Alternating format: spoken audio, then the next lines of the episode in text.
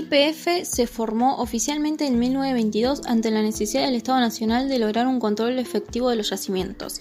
La extracción se concentró en un primer momento en los alrededores de Comodoro Rivadavia, al sureste de la provincia de Chubut. Durante la presidencia de Marcelo T. de Alvear fue nombrado director de YPF Enrique Mosconi, quien encabezó una modernización sin precedentes en la industria petrolera nacional a partir de la ampliación de la flota, la mejora de la infraestructura y la ampliación de la capacidad productiva de las destilerías o refinerías existentes. En el año 1925, Mosconi inauguró la destilería de La Plata, en ese entonces uno de los más grandes. El segmento comercial del circuito también fue ampliado al multiplicarse las barcas de expendio de combustibles al consumidor. En esta época se desarrollaron otros dos polos petroleros, uno en Plaza Huincul, provincia del Neuquén, y otro en la zona de Tartajal, provincia de Salta. A partir de esta época, hasta comienzos de la década de 1990, YPF estuvo a cargo de prácticamente la totalidad de las actividades productivas relacionadas con el petróleo. Encabezó las campanas de exploración e identificación de cuencas, lidera la extracción, las actividades de destilación y la distribución y venta de todos los productos derivados.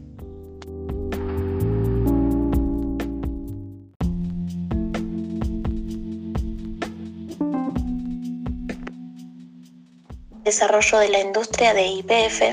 Empecemos por la producción es el que aportó el recurso energético necesario para el desarrollo de la industria. Y ahora van a seguir con eh, el territorio y el trabajo. El territorio.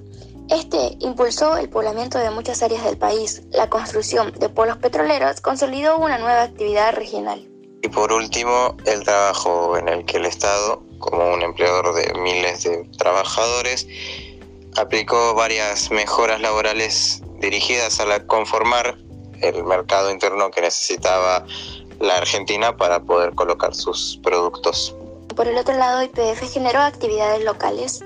Las actividades que generó IPF fueron la construcción de nuevos polos, la apertura de caminos, mejora de comunicaciones, estimular la construcción de salarios para los trabajadores y por último la apertura de escuelas y hospitales.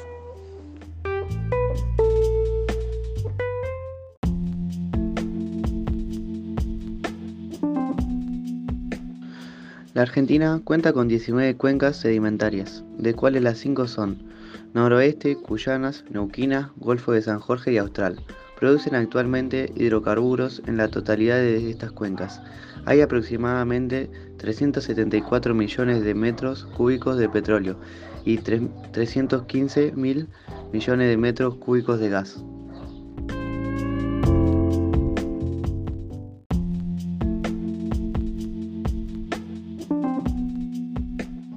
Se conocen con el nombre de cuencas petrolíferas las zonas de hundimiento o lechos de antiguos lagos y mares que han sido geológicamente favorables a la formación y acumulación de hidrocarburos.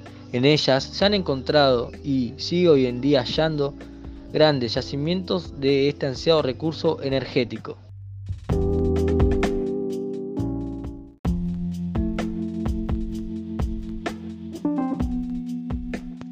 Proceso de privatización de IPF. El proceso de privatización de IPF comenzó en 1989 bajo la ley de la reforma del Estado. Estas reformas implicaban el achicamiento del gasto público. Por ello, IPF fue vendida a capitales transnacionales, dejando sin empleo a 50.000 trabajadores.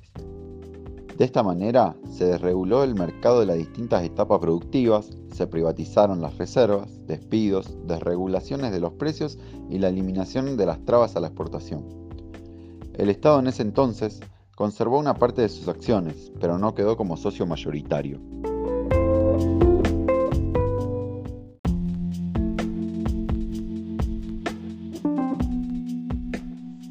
Buenas, el tema que nos tocó fue los inicios del movimiento piquetero.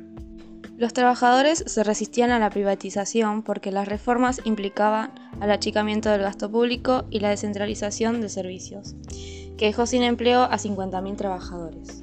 Para reclamar ante la privatización de IPF en 1900, los trabajadores realizaron escenarios de importantes movilizaciones. Estas luchas se iniciaron con la modalidad de cortes de ruta y tomas de fábricas. Este modo se dio origen al movimiento piquetero.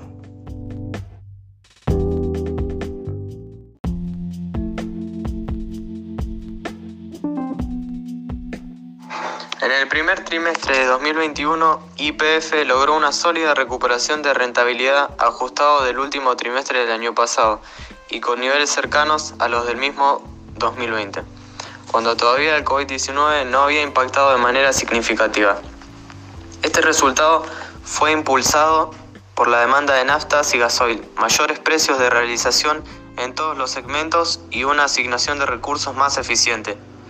La compañía alcanzó un récord en la cantidad de pozos horizontales completados en un trimestre con 34 pozos dentro de la actividad no convencional, gas y petróleo, de un total de 48 pozos en todos sus campos operados.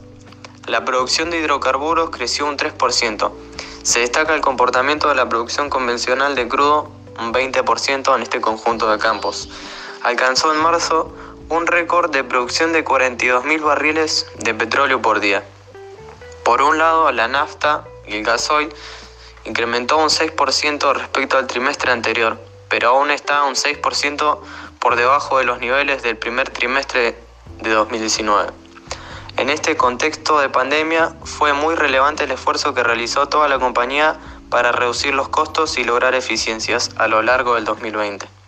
En consecuencia, los costos operativos disminuyeron un 21% respecto del primer trimestre del año anterior, con todos los resultados positivos en todos los segmentos.